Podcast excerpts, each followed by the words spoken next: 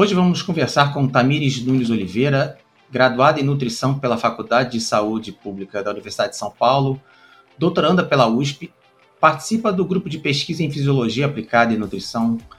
Atualmente participa da pesquisa Percepção de Mulheres que Praticam Exercício Físico sobre as fases do ciclo menstrual, anticoncepcionais e a performance nos treinos. Pesquisa essa coordenada pelo professor Brian Sanders, pesquisador da Faculdade de Medicina da Universidade de São Paulo. Seja bem-vinda, Tamires. Muito obrigada. É um prazer. Você é nutricionista formada pela Faculdade de Saúde Pública da USP. Como foi partir para uma pós-graduação em medicina? Bom, vou contar uma coisa interessante sobre a minha graduação. Eu passei na FUVEST e descobri uma gravidez no mesmo período. Então, eu fiz a minha graduação toda com meu bebê. O primeiro ano foi de gestação, e aí assim que ele nasceu, começou a ir para as aulas. E não tinha creche e tudo mais, então eu comecei e fiz a graduação inteira com um bebezinho no colo. Muita gente me conhece, inclusive, na faculdade por ir com bebê, né? E aí foi com o bebezinho que eu fui pedir vaga para fazer iniciação científica no grupo. Fui super bem acolhida pelo professor Bruno Gualano e pelo professor Brian. E, e aí comecei a participar das atividades, né, da iniciação científica. Eu peguei um tempo de pandemia também, então fiz bastante coisa remota. E mas foi assim, uma transição muito legal porque a gente eu me envolvi em muitos projetos, né, durante a graduação mesmo. Então me envolvi em muitos projetos do grupo, fui ajudando doutorandos e mestrandos. E aí eu fiz essa transição que meu projeto de iniciação científica virou meu projeto de doutorado. Eu vi uma postagem sobre essa pesquisa da qual você participa em uma rede social e me interessou muito. Como surgiu essa pesquisa? Então surgiu nesse período que eu falei de pandemia, porque a gente teve bastante coisa remota e tudo mais. E aí me despertou o interesse em estudar mulheres. Então, tinha uma ideia, né, de questionário, de fazer isso de forma remota, já que seria difícil fazer uma intervenção, estava em período de pandemia. E aí eu desenvolvi esse questionário, fiz, era bem simples no começo, tinham 12 perguntas, é, fazendo reuniões com grupos de pesquisa, reuniões com a professora Emer Dolan também, então ela ajudou bastante nesse processo de criação para ir refinando, né? Então ela acabou ajudando muito para refinar esse projeto. E aí agora a gente teve um questionário com 123 perguntas, com muitos filtros, com muitos direcionamentos, mas foi nesse período que surgiu esse interesse em estudar essa percepção de mulheres. Eu estudei um pouco alguns artigos da, da área, né? Então acabei me interessando bastante. Um dos instrumentos da pesquisa é um questionário, do qual você acabou de falar, né? Que está disponível na Sim. internet. Como foi o processo de formulação desse questionário? Então, essa formulação foi com base no que a gente tinha de evidência, então, o que a gente tem de sintomas, o que a gente já tem na literatura, quais são os sintomas mais comuns em cada fase do ciclo, quais são os sintomas mais comuns é, com cada tipo de anticoncepcional. Então, esse questionário ele é filtrado, né, para cada tipo específico de anticoncepcional, então hormonal, para cada tipo de hormonal. E aí a pessoa que está respondendo é direcionada especificamente para esse conjunto de perguntas que tem esses sintomas. Então é para identificar mesmo quais são os sintomas, como ela se sente, né? Um questionário bem qualitativo. Então é de percepção mesmo. Então qual a percepção dela dessas fases e se isso afeta nos treinos, né? Como ela se sente em relação aos treinos nesses períodos. O grupo que é foco da pesquisa são mulheres com mais de 18 anos e que pratiquem ao menos 150 minutos de exercício físico por semana. Como se chegou a esse parâmetro temporal da atividade física? Então, a gente definiu como o mínimo de atividade física, que é pela OMS, é o recomendado, né? Os 150 minutos. A gente decidiu ficar com esse intervalo né, de pelo menos 150 para incluir mais mulheres. Então, quem treina duas, três vezes na semana consiga também participar, porque a percepção é importante. Então, depois a gente vai agrupar por nível de atividade física. Então, a gente leva em consideração o tempo de treinamento e tudo mais. Aí a gente tem as perguntas específicas para fazer essa classificação. Você pode explicar os principais pontos do questionário que é utilizado pela pesquisa? Claro. Então, a parte para mulheres com ciclo natural, Então, as mulheres que têm o ciclo natural, que não fazem uso de nenhum contraceptivo hormonal, elas respondem questões específicas do período menstrual. Então, quando, como você se sente quando está menstruada e como você se sente treinando, né? Então, essa relação de como dos sintomas que são presentes e o quanto isso afeta no treino. E aí, como ela se sente no outro período. Então, essa comparação vai ser feita desse período para os outros períodos. Agora, para as pílulas, por exemplo, quando há pausa, a gente compara o período de pausa com o período que está fazendo uso contínuo.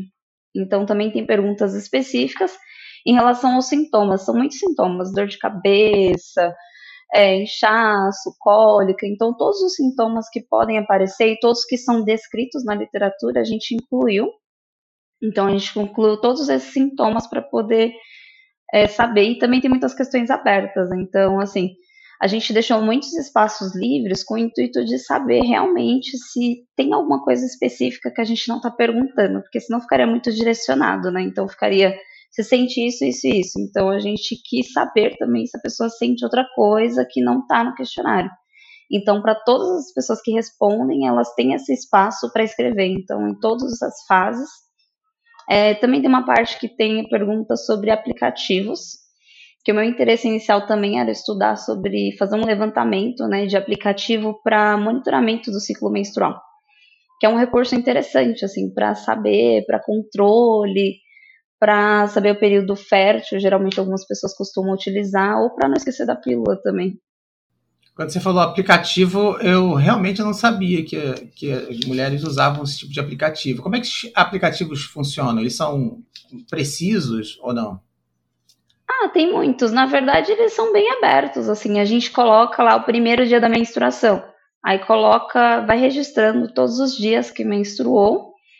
Aí quem toma é, contraceptivo dá para colocar lembrete, então é muito bom. O horário específico ele toca como se fosse um alarme, assim. Então a gente consegue né, colocar que tomou e aí fica o registro certinho para saber o dia de fazer a pausa. Então, assim, é um recurso muito legal. Dá para registrar sintomas também. Então é importante porque aí você consegue observar. E muitos deles geram relatórios. Então a gente consegue ter um padrão de, de comportamento, de sentimento, em tudo, né? Na verdade. Então, como é o seu sono, como é a sua alimentação. Se a pessoa quiser registrar, dá para registrar vários sintomas. Você falou em alimentação. O questionário da pesquisa aborda alguma coisa sobre isso? Mensura algo sobre a alimentação da, da pessoa pesquisada? Então a gente decidiu não colocar muitas coisas sobre alimentação. Então a gente pergunta sobre mudanças de apetite, mas de forma geral. A gente decidiu não incluir porque teria que validar, teria que fazer uma abordagem um pouco mais profunda, né? Teria que fazer para identificar o padrão alimentar é muito difícil assim com um questionário. Então teria que ter um questionário de frequência alimentar, teria que ser um acompanhamento mais próximo, assim. Então a gente optou para não colocar, por não colocar, para não ficar tão longo também, sabe? Há diversas modalidades esportivas que trabalham diversas valências, como força, resistência, velocidade, agilidade, entre outras, que são trabalhadas de formas distintas. Como a pesquisa aborda tais diferenças nas práticas de atividades físicas? Então, existem alguns estudos que avaliam especificamente a performance mas esse estudo a gente quer avaliar a percepção, então como elas se sentem. Mas a gente também vai agrupar por modalidade. Então, como ela se sente, porque a percepção de alguém que faz, por exemplo, powerlifting para alguém que pedala é diferente. Então, as modalidades são diferentes, então a demanda é diferente. E também em relação a estar menstruado ou não, é, é diferente, né? Acho que a gente tinha comentado numa conversa anterior, né? Então, em relação ao uso de coletor menstrual, absorvente, calcinha absorvente. Então, é, tudo isso influencia na percepção. Então, o nosso foco é a percepção delas sobre o ciclo mesmo. Você fala nessa pesquisa como se ela estivesse, é, me corrija se eu estiver errado, numa, numa fase assim inicial da coleta de dados. Há uma proposta para uma segunda fase ou um segundo questionário, ou próximos mais aprimorados, ou que tente buscar é, um grupo mais específico de mulheres para, para a pesquisa? Sim, aí como a gente tem bastante recurso assim no laboratório, né, para fazer testes físicos, a gente pretende fazer outras fases com testes físicos. Inclusive, eu participo de um outro projeto, né? Que é um projeto multicêntrico, que um dos centros de pesquisa é a USP. Então, a gente vai fazer coletas aqui. E aí, ele pega um grupo muito específico de mulheres que se identificam com uma modalidade específica para fazer vários testes físicos. Então, tem teste de flexibilidade, teste de força, tem testes na bike também. Então a gente pretende fazer isso também. A gente pretende pegar esses resultados e depois filtrar para fazer outras coisas sim. Mas a gente está durante a coleta de dados ainda, né? Então a gente está em momento de coleta de dados e aí eles vão ser analisados por grupos, tudo separadamente. A gente vai fazer as análises pareadas e aí depois com os resultados a gente consegue desenvolver muito mais coisas, com certeza. Você pode explicar assim, período, é, as fases da coleta de dados, da análise, quanto tempo dura cada, cada fase desse, nesse sentido? Pra, quer dizer, quanto tempo dura cada fase? E num, num segundo momento, quanto tempo vai, duraria essa segunda fase que você, da qual você acabou de falar? Uhum.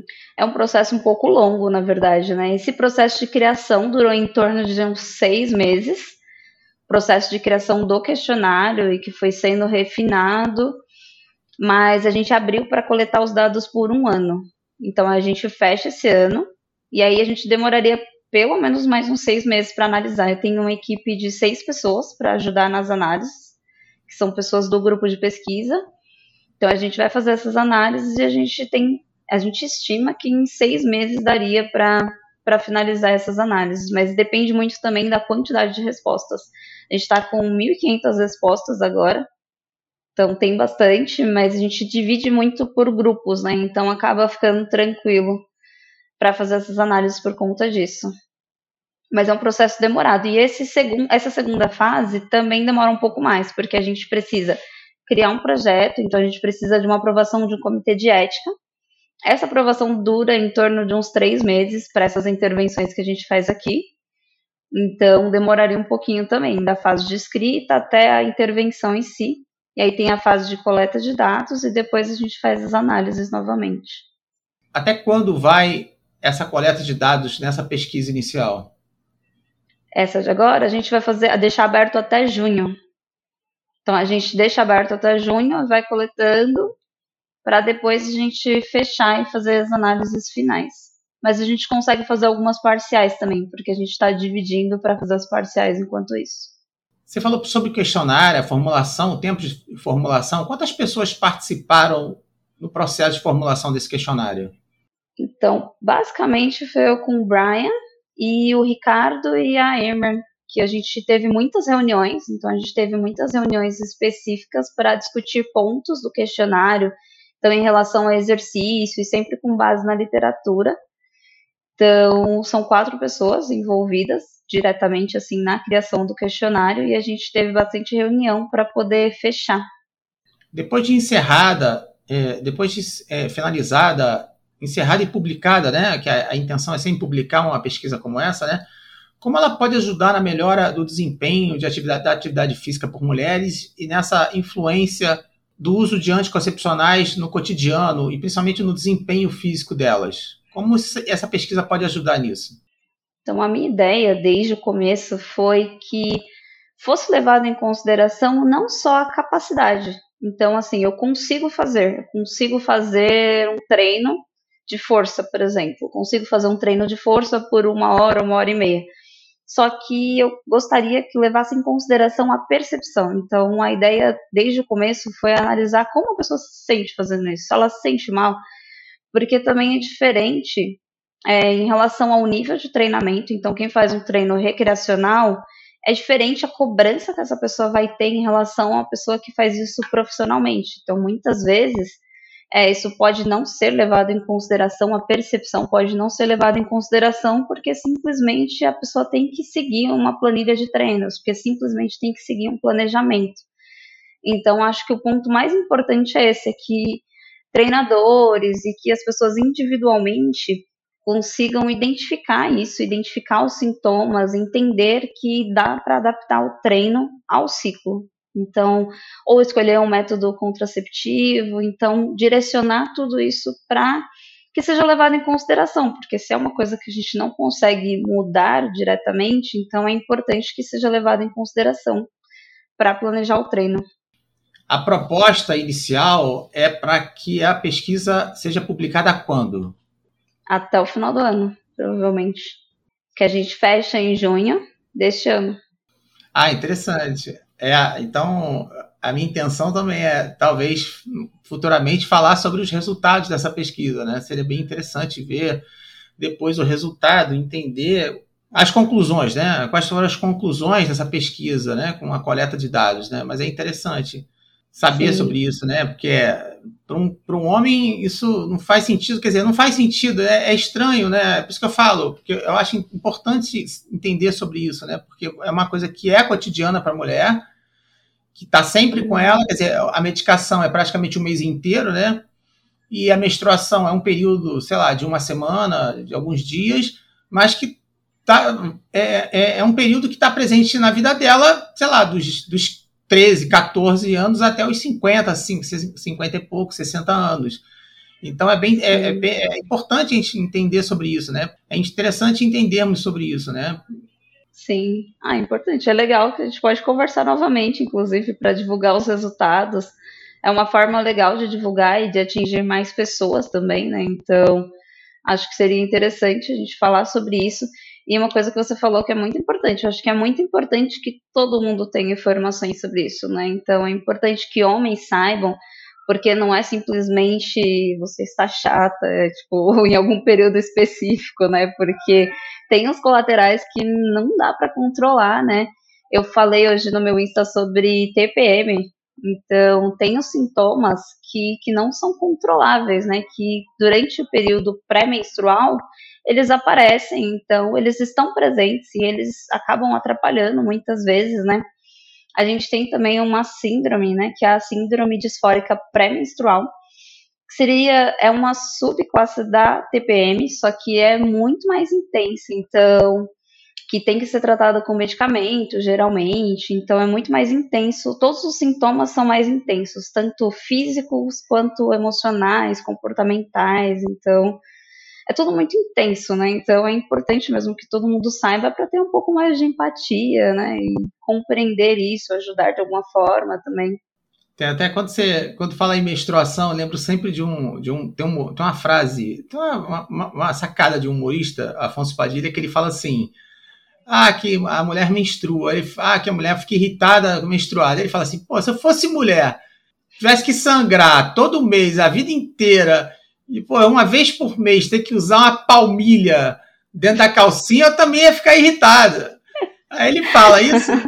Mas é, aí você para e pensa, é verdade, o cara ele não tá errado, é, é quase uma palmilha, né? Hoje em dia é, é algo mais discreto, né? Mas assim, há, há, um, há um, tempo atrás a, o absorvente era bem maior, né? Quando você Sim. falou de. É, quando você falou sobre. É, inconven... Não, não inconveniente, mas você falou aquela coisa que que acontece com a mulher. Eu já presenciei o caso de uma menina que ela chegou para treinar judô, aí ela estava lá trocando de roupa, daqui a pouco ela tira, tira, se, é, é, tira o kimono, eu falei, eu fiquei olhando assim, ela foi, ah, vou embora. Aí eu falei assim, na hora, e perguntaram, ah, por que, que ela tá indo embora? Eu acho que eu falei assim, aí eu dei uma desculpa assim, ó, eu fiquei na dúvida, eu falei assim, ah, acho que ela esqueceu a calça do kimono, não sei o que e tal. Mas ali eu fiquei desconfiado. Eu acho que, como se diz, desceu, né? E ela estava desprevenida. Aí eu falei assim, é, eu acho que eu falei assim, eu fiquei na dúvida. Eu falei, eu acho que desceu no dia. Aí no, no dia, dois dias depois, eu perguntei para ela, ah, naquele dia, ah, não, não queria falar. Eu falei, mas o que, que aconteceu naquele dia? Não, é que desceu. Ah, falei, ah, entendi, entendi. Então, porque ela não vai falar, olha só, gente, eu acabei de menstruar aqui, eu não vou treinar, não. Ainda mais que o kimono dela era branco, eu falei assim, ah, ai, gente, eu vou ficar menstruada aqui e tal. Não que eu acho, não, nem é um pouco Sim. nojento, é normal, é a coisa mais natural do mundo. Mas assim, ela não vai falar, ainda vai botar um kimono branco. Ela pegou as coisas assim, botou o kimono debaixo do braço e saiu discretamente. Eu fiquei olhando assim, eu fiquei. Aí eu juntei uma coisa com a outra. Falei, vou perguntar, que eu tô quase. Eu tô na dúvida, eu, tô, eu tenho quase certeza. Aí eu fui perguntar para ela, ela falou assim: não, é que desceu tal. Que deve ser muito inconveniente, pelo amor de Deus. Eu, Sim, tem esse desconforto físico, esse medo constante, meu, acho que isso é uma coisa que a gente acaba desenvolvendo sempre, né? Então, esse medo constante, até mesmo estando com absorvente, né? Então, fica com esse medo de vazar e tudo mais. Agora a gente tem outros, né? Outras formas, né? Então, tem o coletor menstrual, a gente tem disco menstrual, tem calcinha absorvente acabam sendo um pouco melhores, né, do que esses tradicionais, até mesmo em relação à higiene, até porque fica em contato, né, fica em contato direto com a pele, tem contato com o ar, então, para ter proliferação de bactéria, é, tem uma chance maior, o OB do, e os absorventes tradicionais. Então, tem essas outras alternativas, né, para aliviar um pouco esse desconforto e, assim, tem esse desconforto físico, né, que você falou, de de tipo, ter esse risco e também esse desconforto físico de ficar usando alguma coisa, né? Alguns são mais confortáveis, né? Tipo, o coletor menstrual é bem mais confortável do que usar um absorvente, mas ainda tem esse medo. E fora isso, acho que ainda tem as alterações hormonais, que eu acho que é a pior parte, assim, que traz esse desconforto são as alterações hormonais, porque você fica com raiva e depois você quer chorar porque você tá com raiva, entende? Então é uma coisa que não dá para controlar muito bem, assim. Então acho que isso é um dos sintomas, assim, de tanto né, no período pré-menstrual quanto no período menstrual, acho que é essa desregulação, assim, que é normal, né? Segue o padrão fisiológico, mas que é desconfortável para o dia a dia, até porque nossas atividades não estão né, alinhadas com isso. Então, assim, trabalho geralmente é o mesmo, geralmente a gente continua as nossas atividades normais, né? Então, embora a gente consiga adaptar algumas coisas, né? Como treino, a gente tem coisas que precisam seguir. Então, mesmo com todo esse desconforto, com essa sensibilidade e tudo mais, acabam seguindo, né? Então, acho que é importante considerar e conhecer mesmo. Tamires Nunes Oliveira, Fiquei muito feliz com essa nossa conversa, acho bem legal. E às vezes eu me sinto meio idiota. É, é um assunto é muito específico, né? Porque é para mulheres, principalmente. Eu já fiz um episódio sobre gravidez e maternidade e, e me senti hum. muito feliz com isso, por poder falar, fazer perguntas bem. É, é, aquelas perguntas de leigo de um homem que não, não, tem a mínima ideia como é que faz isso. Faz, você agora está explicando calcinha absorvente e eu nem imaginava que isso existisse. Eu fico aqui, como talvez como a maioria dos homens. Eu fico imaginando. Sim. Então, é, é aquela coisa.